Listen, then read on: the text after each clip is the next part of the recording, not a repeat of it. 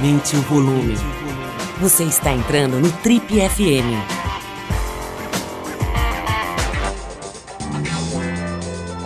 Oi, estamos começando mais uma edição do Trip FM. Quem acompanhou o programa da semana passada já sabe que a gente prometeu a continuação de uma conversa muito, muito boa, fora do comum, que a gente teve aqui com a grande atriz Maeve Jenkins. A Maeve é um sucesso absoluto desde que ela começou na carreira no, no cinema, né, com o filme Som ao Redor, que é uma obra de arte, uma obra-prima do cinema nordestino e brasileiro. Bom, desde esse trabalho ela acumulou uma série de outros, outras atuações e outros prêmios e outras aclamações por público e crítica. Ela se formou pela EAD, Escola de Artes Dramáticas da USP, e deixou sua marca em produções muito importantes, além do som ao redor que eu já mencionei. Por exemplo, Aquários, outro filme lindo do mesmo diretor, e também nas séries, né, no streaming, nas séries Onde Nascem os Fortes, e uma mais recente que a gente comentou várias vezes aqui no programa sobre a qualidade, sobre a, a genialidade, que é chamada Os Outros, que aliás está prometendo uma segunda, um, uma segunda temporada para breve. Bom, agora ela voltou para os holofotes, né, para o centro do palco, interpretando casualmente duas personagens com o mesmo nome, duas personagens chamadas Suellen.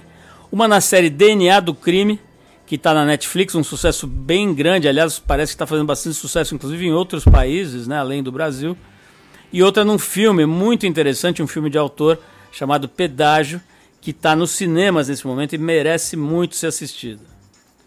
Bom, na primeira parte dessa entrevista que a gente rolou aqui na semana passada e que está no Spotify para quem perdeu, a Maeve compartilhou muita coisa legal sobre a vida dela e as reflexões, tudo que ela pensa sobre, por exemplo, fama, máscaras sociais, como é que ela utiliza a própria vulnerabilidade para fortalecer o trabalho dela. Um pensamento muito claro, muito límpido e muito objetivo, muito interessante da Maeve Jenkins que a gente rolou nessa primeira parte na semana passada e vai mostrar para vocês a sequência agora. Aliás, a gente convidou vários artistas, vários atores e atrizes para fazer perguntas para ela e hoje a gente vai mostrar para vocês as respostas da Maeve para as perguntas da Andréa Horta e da Camila Mardila, outras duas atrizes brilhantes contemporâneas da Maeve. Bom, milhões de assuntos no papo de hoje com a Maeve Jenkins, o cinema, a televisão, a questão do envelhecimento, muitas coisas interessantes para a gente trocar aqui com a Maeve Jenkins, essa brilhante atriz, na segunda parte da nossa entrevista com ela aqui no Trip FM. Vamos lá.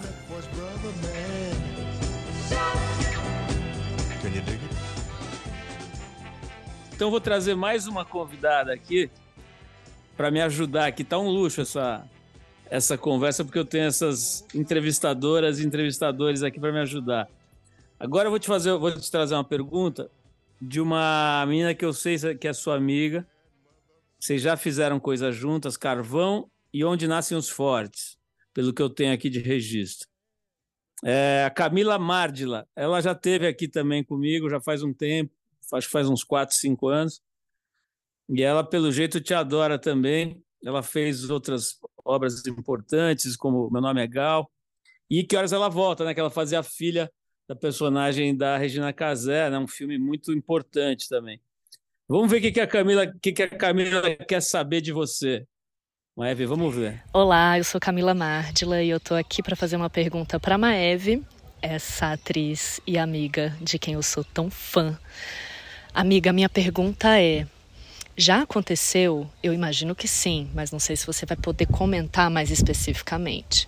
Mas já aconteceu algum trabalho que você, quando assistiu, se surpreendeu muitíssimo com o caminho das coisas? Bateu aquela sensação assim de: meu Deus, o filme era esse, a série era essa, a personagem era assim, eu não tinha noção que, eu tava, que, que a coisa ia para esse caminho.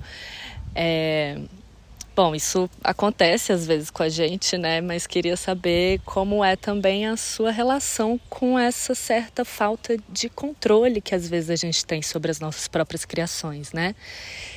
Acho que é isso. Um beijo grande para você. Te amo. Tá demais esse programa, meu Deus. Muito bom isso que a Camilinha falou, porque assim, eu lembro, olha, a primeira experiência que eu tive no cinema, é, eu tive essa sensação muito clara que foi no Falsa Loura, filme do Carlos Jachimbar, é, que estreou, acho que se eu não me engano, em 2007 ou 2008 no Festival de Brasília. E eu lembro, eu estava acostumada a fazer teatro, e eu lembro enfim, eu né, tentei ali, de alguma maneira, construir a minha personagem, que era uma né, coadjuvante, era, era um filme protagonizado pela Rosane Mulholland. E, e aí, na hora de assistir o filme, no Festival de Brasília, eu tinha feito as minhas cenas, não sabia muita coisa sobre o filme mais, e aquela sensação de assim, meu Deus, mas eu entreguei tudo aquilo na mão deles, eles podem ter feito. O que, que eles fizeram com aquilo que eu entreguei para eles, sabe? Depois de um ano e pouco. E, foi uma das sensações de, de, pânico maior que eu tive na vida. Eu fui sentada no, no Festival de Brasília, nos segundos, nos minutos que antecederam o início do filme, né? E que eu não tinha ideia, assim, eu, não, eu, eu, eu, realmente não tinha muita noção do que, para onde que ia, que linguagem era aquela. É, e o público no Festival de Brasília tem aquela coisa que é famosa, né? Eles, quando gostam, aplaudem em cena aberta, e quando eles não gostam, eles vaiam cena aberta também. Então, tinha acontecido isso naquela noite, inclusive eu estava em pânico. E, e, eu lembro que depois da minha experiência, que acho que meu processo de começar a entender o que é fazer cinema e a diferença entre teatro e cinema, acho que passou por dois pontos. Um foi o tamanho das coisas, porque eu lembro que nas primeiras vezes que eu estava fazendo Falsa Loura, a, a Gabi, que era técnica de som, ela veio assim pertinho, discretamente, falou, Maeve, você pode falar um pouquinho mais baixo? É, queria que você falasse um pouquinho mais baixo. E assim, como assim, né? Eu fazia teatro, você tinha que projetar a voz e tal. E eu lembro de ficar um pouco buscando, medindo o que funcionava ou não na minha personagem a partir da reação das pessoas no set. E as pessoas riam, não riam. E eu ficava um pouco com essa, com esse, com essa, é, esse medidor de temperatura. E depois eu fui me dando conta que estava errado. Porque não é para a equipe no set que eu tenho que fazer. É para a câmera. Né? E é tudo muito menor, assim. Às vezes a equipe no set quase não vê o que você está fazendo, inclusive, né? Então, eu lembro que meu processo de entender melhor a linguagem do audiovisual passou por entender isso e passou por, além de compreender que eu não tinha o controle como eu estava acostumado a ter no teatro, eu passei a buscar algumas é, formas que eu busco, que óbvio, já entendi que eu não tenho controle total, mas a, a minha maneira de ter algum controle maior de para onde a gente está indo, é, eu faço uma espécie de eletro, de cardiograma, assim, do fluxo da personagem. Então, faço um pequeno mapa é, de acordo com todas as cenas e, os, e, e para cada episódio de série ou, ou para um longa, eu faço um, um mapa, assim, para entender mais ou menos. É óbvio, eu nunca vou ter controle absoluto e às vezes no meu eletro eu estudando suponho que é e, sei lá, energia ascendente, por exemplo, enfim, dependendo do filme, eu vou medir isso de uma maneira ou de outra. E, e no meio da cena, no processo de ensaio, junto com a direção, eu descubro que não é nada disso que a gente imaginava, que é o oposto.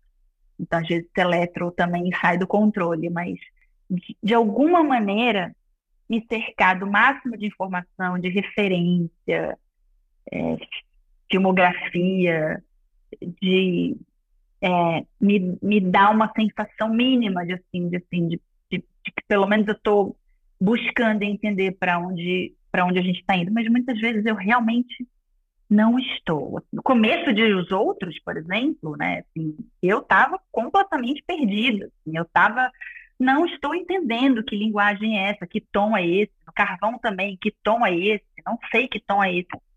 Você demora às vezes a engatar e chega uma hora que você fala, ah, tá, não, agora eu, eu capturei. O que eu acho que eu tenho, eu continuo não sabendo muitas vezes. Eu acho que eu tenho um, um pouquinho mais de calma, um pouquinho mais de calma para lidar com essa incerteza, mas é, porque eu sinto que vai chegar um momento em que a gente vai entender junto que tom é esse, que a gente vai descobrir. E eu já entendi que no começo está todo mundo um pouco em pânico, inclusive a direção. Porque você está buscando, assim. Acho que, inclusive, isso é um bom sinal, assim, sabe? Assim, a gente está buscando alguma coisa aqui que não é uma fórmula e que, e que, e que por não ser uma fórmula, ela também tem um, um, uma potência justamente nesse lugar, né? Assim, ela, ela ela tá para ser criada. A gente vai descobrir junto só a partir desse encontro. É uma coisa que você não descobre em casa estudando, você descobre a partir do encontro daquela equipe no set, né? E você tem que estar tá muito pronto para esse para essa incerteza também, assim, né? É, mas eu lembro que nos outros, por exemplo, a Luísa Lima, em alguns momentos, ela encurtava o caminho. Às vezes a gente assistia filmes juntas ou trocava filmografia e às vezes ela falava: esse tom aqui é é Almodóvar, é, é Penélope Cruz em Almodóvar. Ah, tá, entendi. Ah, não, isso aqui é Shiva Baby. Então, às vezes você tem muito pouco tempo no set e a gente se comunicava que, assim, olha, é um tom mais próximo de Shiva Baby. Eu saquei. E isso já me trazia todo um repertório de imagens que eu falava, ah, então eu já estou entendendo como é que eu acho que ela vai me colocar essa câmera em relação a mim. Aí eu, eu já acionava esse repertório imagético, né, dependendo da referência que ela me trazia. Mas, de novo, assim, são sempre, é, enfim, suposições e, e o resultado final, Paulo, a verdade, Camilinha, é que o, o, resultado final e o que, que é de fato, eu só entendo até hoje, eu só entendo assistindo.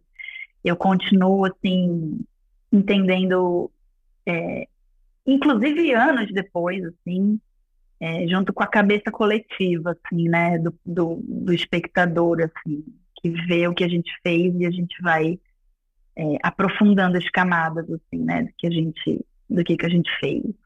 Eu, eu acho que durante um, um longo tempo de, de artesania é, é só é, é técnica, tentativa de algum controle, que nunca vai ser total, e, intuição e desejo, desejo de que dê certo, desejo de que dê certo.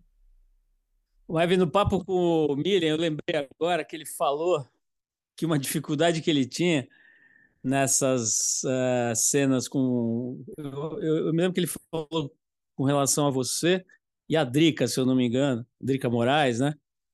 Que ele às vezes tinha uma dificuldade porque ele começava a assistir vocês. O trabalho era tão legal que ele tinha que fazer um esforço extra para não querer ficar assistindo e sair do personagem e ficar, pô, só faltava aplaudir assim a, a performance da colega ali, né? Ele falava assim, olha, cara, isso eu já vivi algumas vezes, é tão legal, é tão sublime que você precisa fazer um esforço para não pô, virar espectador, sabe?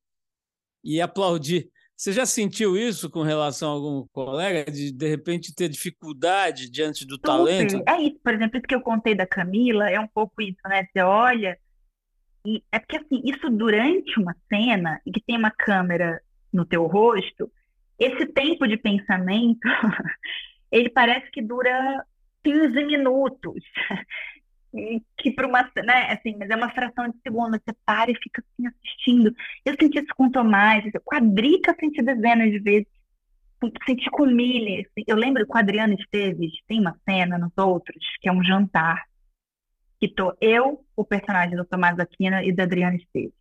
E a Adriana Esteves vai contar para Mila que o Sérgio, o miliciano, é, né, cobrou dela como pagamento da dívida uma noite de sexo. E a Adriana fazendo aquela cena, é, eu, eu, eu, eu, eu digo que assim, eu entendo isso que o Miriam falou, né, do medo, porque dá medo de você falar assim, meu Deus, eu até esqueço de atuar, porque de repente quando você vê, você está assistindo. Ao mesmo tempo, você tem que rapidamente pensar, na hora eu pensei, que lindo, olha o que ela tá me dando. Eu vou me alimentar disso porque como é que a Mila assiste? Então, na hora, acaba sendo uma reação meio da Maeve e da Mila, sabe? Porque foi tão surpreendente, era tão lindo assim o que a Adriana fez na hora da Cibele, profundamente vulnerável contando aquilo, que você fica meio é, surpreso e, e eu agora eu fiz, eu fiz um trabalho com a Nanda Torres no filme do Valtinho, do, do Walter Salles, uma participação especial no filme que a, que a Nanda protagoniza, que é um filme lindo, é, baseado no, no livro do Marcelo Rubens Paiva. E a Nanda também, assim, a gente fez uma cena em que somos nós envelhecidas 30 anos, 35 anos, fizemos um processo de envelhecimento, assim. E ver a Nanda era impressionante também. Eu ficava assim, meu Deus, como é que eu saio daqui? Eu tô assistindo essa pessoa, né? Então, é, é um, mas é, é, é, um, é, um, é um pensamento que, que precisa ser muito, é quase como se assim, eu guardo aquele instante para desfrutar inteiramente depois, porque durante a cena você não pode se dar esse luxo. mas são, mas são, digamos que são cápsulas assim de, de deslumbramento durante o trabalho, é, muito lindos assim. Você falou, pô, meu Deus, estou assistindo essa pessoa. É, você, você costuma se assistir, assistir os trabalhos? Você gosta? Isso é uma pergunta que eu faço recorrente aqui e dá meio a meio. Assim, tem gente que detesta, muita gente detesta, não quer ficar com vergonha. E eu outras que amam assistir, vão no cinema mais de uma vez ver o próprio filme. Como é que é para vocês? Eu tenho muita curiosidade. É, eu, eu, eu acho que assim, talvez tenha a ver com a minha necessidade de controle. Por exemplo, tem colegas que não suportam se ver no vídeo assiste. Eu gosto porque eu sinto que eu, o que eu sinto que eu estou desenhando é, com muita frequência está muito distante do que de fato está acontecendo no vídeo assiste. Às vezes porque não, a, a, posição da câmera ou a lente que eles estão usando, ou, ou sei lá, uma posição do meu corpo que eu não tinha plena consciência que estava expressando, né? O que, o que eu achava que estava expressando, mas eu gosto de olhar no vídeo assiste e eu corrijo muito do meu trabalho olhando no vídeo assiste. Eu sinto que eu posso fazer melhor. Às vezes tem trabalho que simplesmente não dá tempo. DNA do crime, por exemplo, eu quase não tive tempo de olhar vídeo assiste. É, era, era uma rotina muito, muito, muito rápida, assim. É, e depois, vendo os filmes, pro bem e pro mal, assim. Às vezes eu assisto me criticando, mas eu gosto de ver para depois é, não repetir ou, ou para pensar sobre o que, que eu poderia ter feito melhor. É, ou às vezes eu, eu, eu assisto e, e, e, gosto, Paulo. Às vezes eu. As, as, primeiras vezes que eu vejo, eu fico um pouco. Eu, eu não consigo ver a obra, é difícil. Assim. É, eu, eu, eu não consigo ter ideia do todo. É, aí sei lá, segunda, terceira vez que eu vejo, já consigo assistir o filme, assim, sabe? Não ficar só, é, enfim, criticando ou pensando ou analisando o que, que eu fiz, assim. Mas eu, eu gosto, eu sinto que eu, que eu aprendo. Eu aprendo muito vendo meus colegas e eu aprendo muito vendo o que eu fiz, o que eu acho que eu posso fazer melhor. É, Maivia, é só para a gente explicar para os ouvintes que não têm tanta intimidade com o assunto, o vídeo assiste é uma câmera, uma, um monitorzinho, né?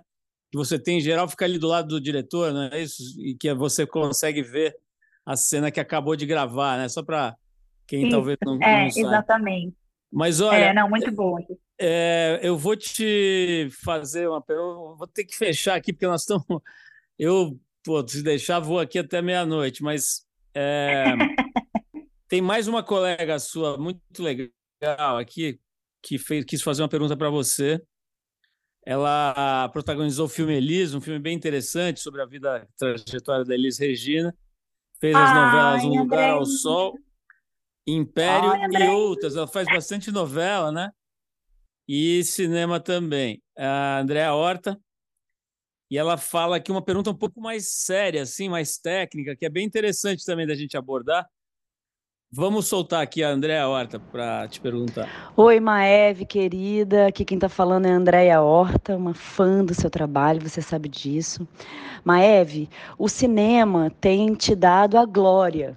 Excelentes personagens, com excelentes direções, prêmios, atenção internacional para o seu trabalho. Você sente que falta alguma coisa para você no mercado brasileiro no que diz respeito a condições de trabalho? Beijo. Ai, que pergunta maravilhosa.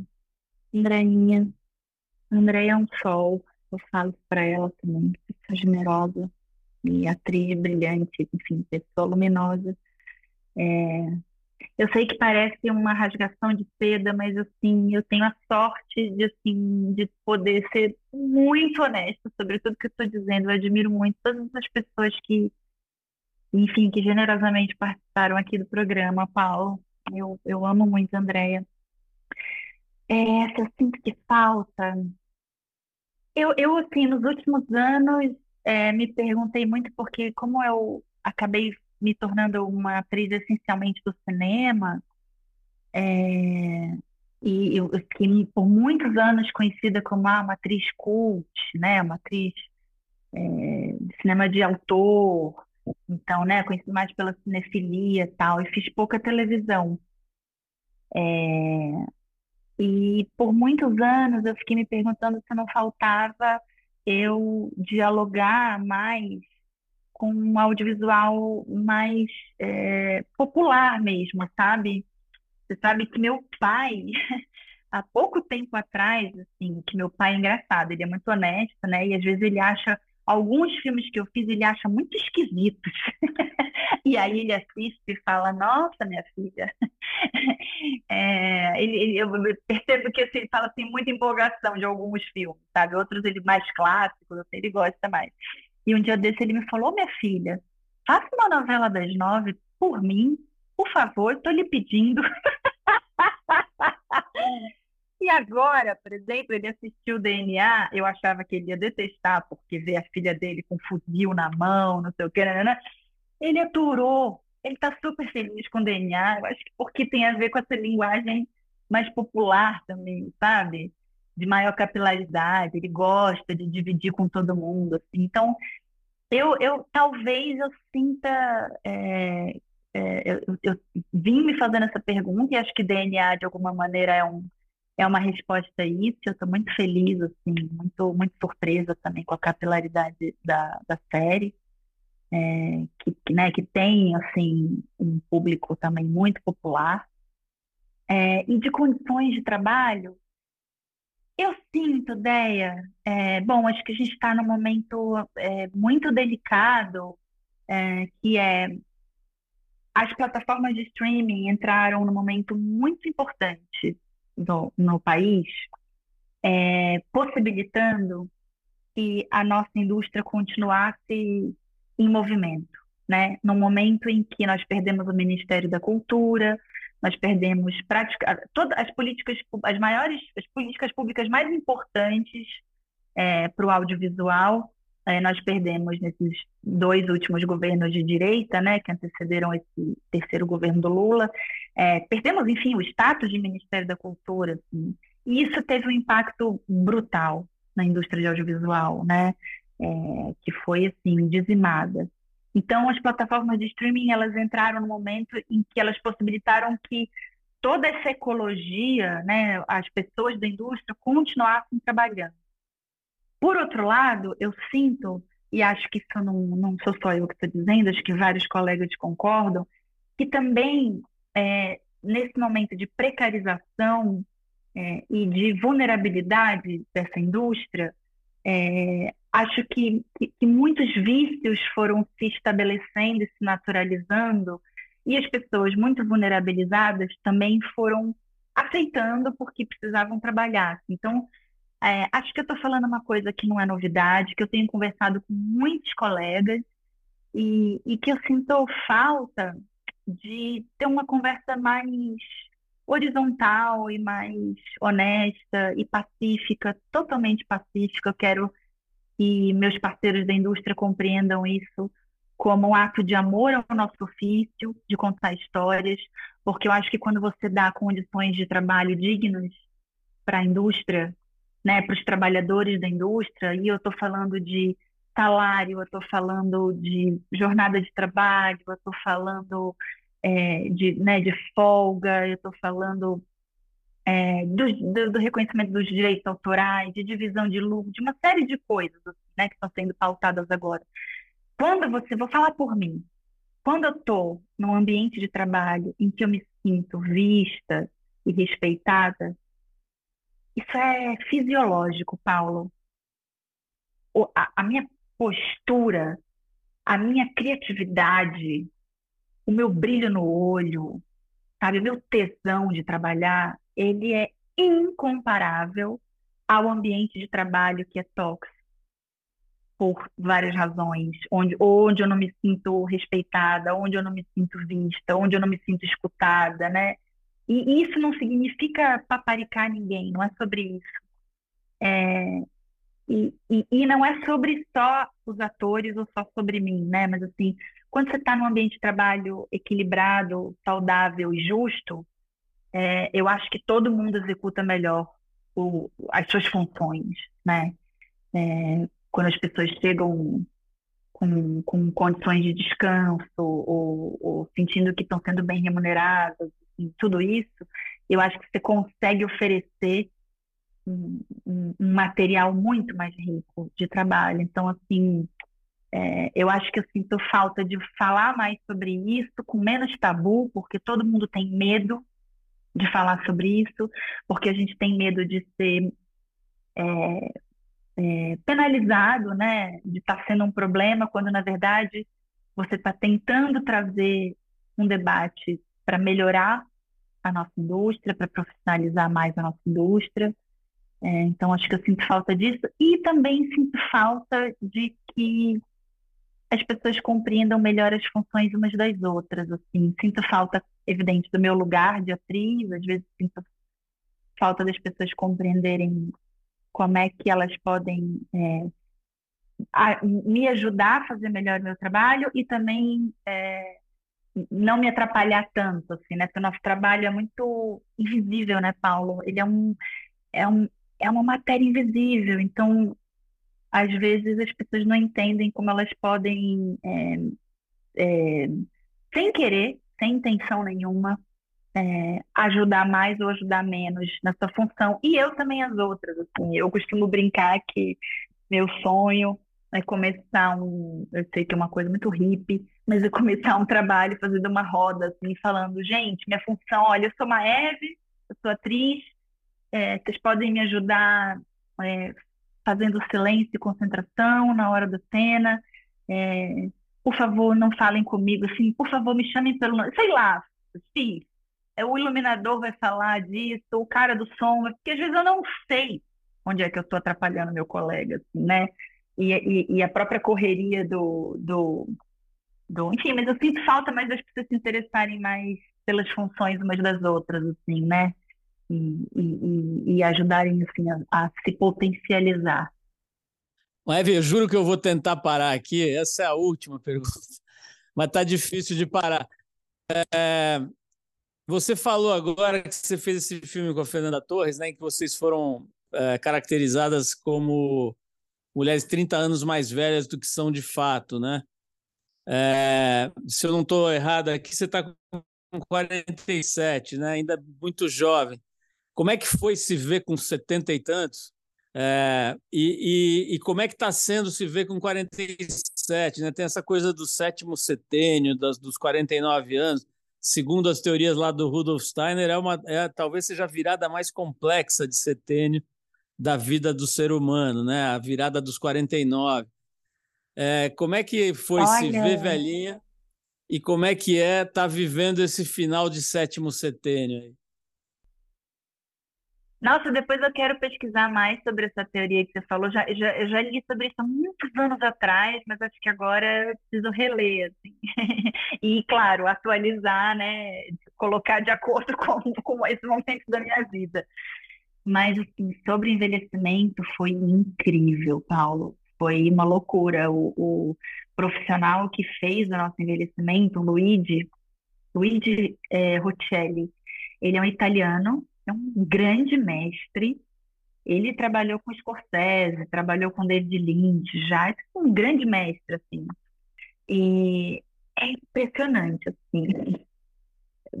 Me deu uma confusão mental, assim, sabe? Porque porque me deu uma dimensão de, de, de para onde eu estou indo, assim, né, também. Mas eu te confesso que eu te confesso que eu gostei é, eu achei uma velhinha bem gata, inclusive. Falando pro pessoal, falei, olha, direito. Que eu falo sempre, falo, olha, eu quero chegar nos 120, com 70 e poucos, então, estava na flor da idade. eu quero chegar nos 120 fazendo academia, trabalhando, namorando, sabe? Tudo. É, é, produzindo. É, acho que a Fernandona, por exemplo, Fernanda Montenegro, a mãe da Nanda, é um grande exemplo disso, de vitalidade, né? Ela está aí produzindo, ela é impressionante, ela é uma fonte de energia, assim, impressionante, mas, mas me ver velhinha foi engraçado, eu, eu achei que eu fosse ficar meio assustada, eu, eu fiquei completamente deslumbrada, assim, e, e, e não sei, me deu uma sensação boa, assim, sabe? De que eu tenho, de que lá na frente eu vou estar vivendo coisas é, muito, muito boas, assim, ainda. Eu, eu tento hoje, assim, Maeve, essa Maeve dos 47, é, eu, eu fiquei um pouco assustada, por exemplo, quando eu comecei a perceber que eu tô com vista cansada, né, Paulo? É, foi difícil, assim, no, perceber os primeiros sinais, né? Como é quando você começa a perceber, ah, opa, tô com cabelo branco, meu Deus, né? Mas eu agora, sei lá, alguns anos atrás, agora eu tô, eu tô bem de boa com isso, para ser bem honesta. Você sabe qual que é uma, a maior dificuldade que eu tenho? É, é, é imaginar, assim, considerando quão etarista é o mundo é, e quão etarista é a indústria, é, que espaço de produtividade vai existir para essa Maeve de 70 e poucos anos, para essa Maeve de 90 e poucos anos. É, eu acho, eu intuo, e vai ser muito inteligente por parte dos roteiristas e dos realizadores é, contar muitas histórias sobre essas pessoas. Acho que já seria hoje, porque é um grande debate hoje, né? No futuro, a maioria da população, inclusive, vai ser de pessoas é, mais velhas, né? Acho que eu sinto que a gente, né, a gente está num momento em que se deseja muito falar sobre isso, se desmistificar isso. Inclusive, por exemplo, uma coisa que me interessa profundamente é o erotismo nessa idade, nessa faixa etária. Me interessa muito. Nosso grande é, realizador brasileiro, Gabriel Mascaro, inclusive, está finalizando, está montando um filme que é sobre isso, entre muitas outras coisas, mas também é sobre isso. É, acho que durante a pandemia a gente é, entrou muito em contato com, né, com, com, esse, com essa velhofobia, assim, foi muito chocante. E isso me fascina, sabe? Eu, eu adoro, por exemplo, conversar com minha avó, Paulo. Minha avó vai fazer 90 anos agora em janeiro. Eu vou para Belém, a gente vai fazer uma grande festa para celebrar os 90 anos dela. E ela é uma mulher tão viva, uma leitora voraz, consumidora de cultura, assim. Eu, ela veio agora para São Paulo em agosto. Toda vez que ela vem, ela me avisa e fala: "Minha filha, vai preparando as peças de teatro". E quando ela veio no começo do ano, ela não conseguiu assistir a peça da Denise Fraga, que eu já tinha visto recomendado para ela, porque estava lotada. A minha avó foi embora para Belém com a promessa do Luiz Vilaça de que a peça entraria de novo em cartaz. A minha avó ficou maio, é, junho, julho, me telefonando. Minha filha, eu preciso marcar minha passagem. Quando é que a peça da Denise Fraga entra em cartaz de novo? E aí eu mandei uma mensagem para o Luiz Vilaça, assim, toda que, sem querer incomodar ele. Luiz, você já tem a data de reestreia? Precisa marcar a passagem dela. E ela quer marcar para vai depender do como né, começa a temporada da, da peça da, da, de vocês. O Luiz, assim, me mandou a mensagem mais linda do mundo. Mas eu chorei aqui vendo essa mensagem. De saber que a sua avó tá assim, foi a coisa mais linda. Ela foi ver a peça, o Luiz veio receber ela. Mas, assim, eu gosto muito de conversar com a minha avó, porque ela sente as dificuldades, claro, a, né, essa decadência natural do corpo, né? De mas a gente conversa muito, e minha a gente conversa sobre tudo, Paula, a gente conversa sobre é, transição de gênero, é, né, quando eu comecei a namorar a Carolina, eu fui conversar com ela, é, então a gente conversa sobre tudo, assim, e eu adoro conversar com ela, e ela, eu sinto que ela se sente muita vontade para me fazer perguntas que às vezes ela fica constrangida para fazer para outras pessoas, e, e ela também me fala disso, né, e, e uma vez ela me disse, também, né? Ela falou assim: ah, minha filha, é difícil envelhecer porque eu sinto que a gente vai ficando invisível. É, né? Você vai, parece que as pessoas não, não vão, você vai ficando café com leite. E ela é aquela pessoa brilhante, minha avó é inteligentíssima, Paula. Ela, ela lê, lê tudo, quer ver filme, quer ver peça. É, então, eu, eu, eu, eu fico sempre pensando nela, assim, até eu me policiando, ai, eu tô dando atenção, porque às vezes também é porque minha vida tá corrida, não é que eu tô dando pouca atenção porque ela é uma pessoa velha, mas é porque minha vida tá corrida e o tempo dela tá diferente, mas assim, eu fico sempre pensando como é que ela tá sentindo esse tempo. Porque no fundo, e aí, desculpa se tiver muito existencialista esse papo, mas acho que é, estou sendo muito honesta, assim, e eu acho que o ofício do ator tem essa magia que é eu amo conversar com criança e eu amo conversar com pessoas idosas, eu amo conversar com assim, porque eu sinto que de alguma maneira eu estou contida em todas essas pessoas e essas pessoas estão contidas em mim. E eu, eu acho que eu aprendo muito sobre a nossa condição conversando com as pessoas, assim, das mais variadas idades e condições, assim. É, e eu fico pensando nisso, assim, como é que o mundo vai me tratar quando eu estiver com essa idade? Como, que condições de trabalho? Assim, porque eu quero continuar produzindo. E não porque eu acho que a gente tem que produzir trabalho o tempo inteiro, mas porque eu quero continuar trocando. Eu quero continuar me comunicando com as pessoas, sabe? Ô, ô é... eu tenho uma ótima notícia para você, aliás, para você e para o Brasil inteiro, né? A Natália Timber, com 94, vai estrear uma peça agora, esses dias de teatro, né? Ela que já teve aqui, na época ela era muito jovem, ela devia ter uns 88, e agora ela está com 94 e vai estrear uma peça, né? E até vou, vou tentar ver se eu consigo entrevistá-la de novo aqui. Então, assim, eu acho que lá pelos 125 que você pretende alcançar, ainda vai ter trabalho se a gente se basear na experiência da Natália, da Fernanda Torres, de algumas outras pessoas que têm esse privilégio né, de ficar capacitada, capaz, né, potente, suficiente para fazer um trabalho desse tipo. Certamente você vai ter aí a sua, a sua, o seu espaço garantido, principalmente por estar tá trilhando uma, uma caminhada tão linda, né? Mas eu falei aqui, dei uma tietada no início, mas não é tietada, é reconhecimento mesmo, né?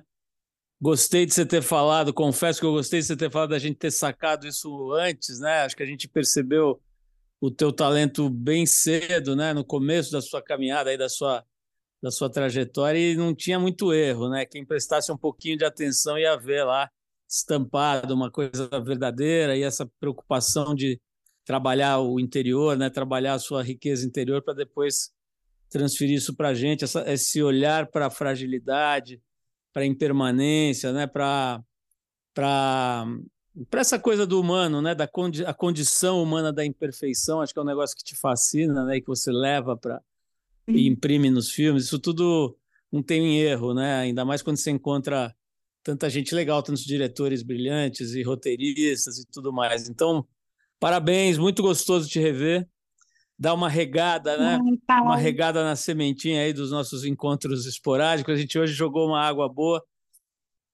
e aí floresce. Né? Eu amei. Eu tenho um carinho profundo, como eu te disse, assim, é uma lembrança especialíssima para mim, a capa da TPM, a, mais do que isso, assim, o, o espaço de escuta que vocês me deram na, de prestígio mesmo, na, nas páginas vermelhas, assim, um orgulho daquela entrevista. É, e, enfim, do, do, carinho com que vocês me trataram daquela nossa conversa na rádio.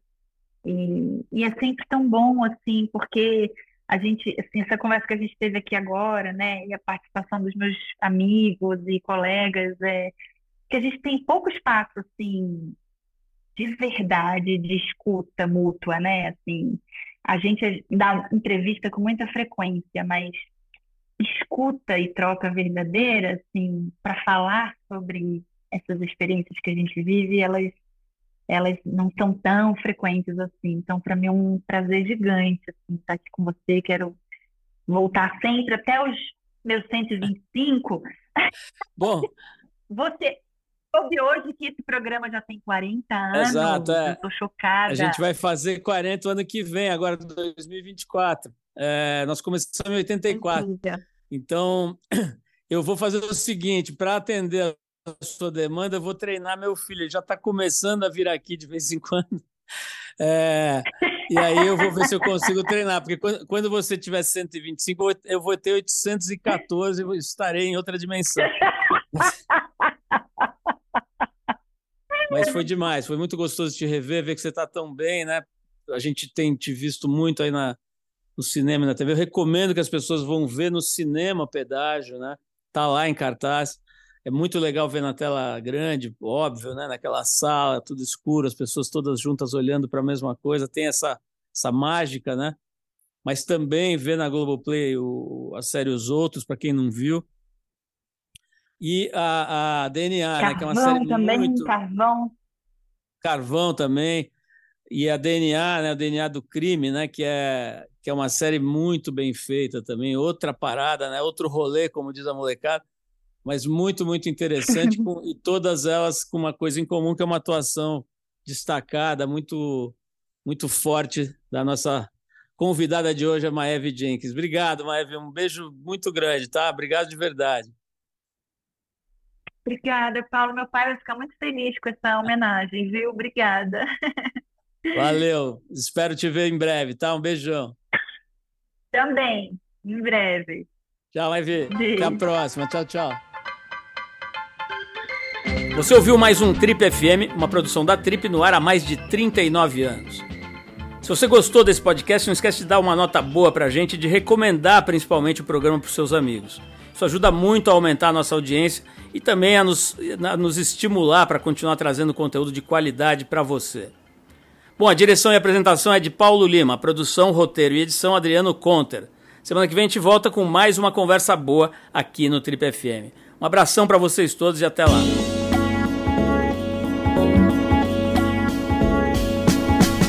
Você ouviu Trip FM.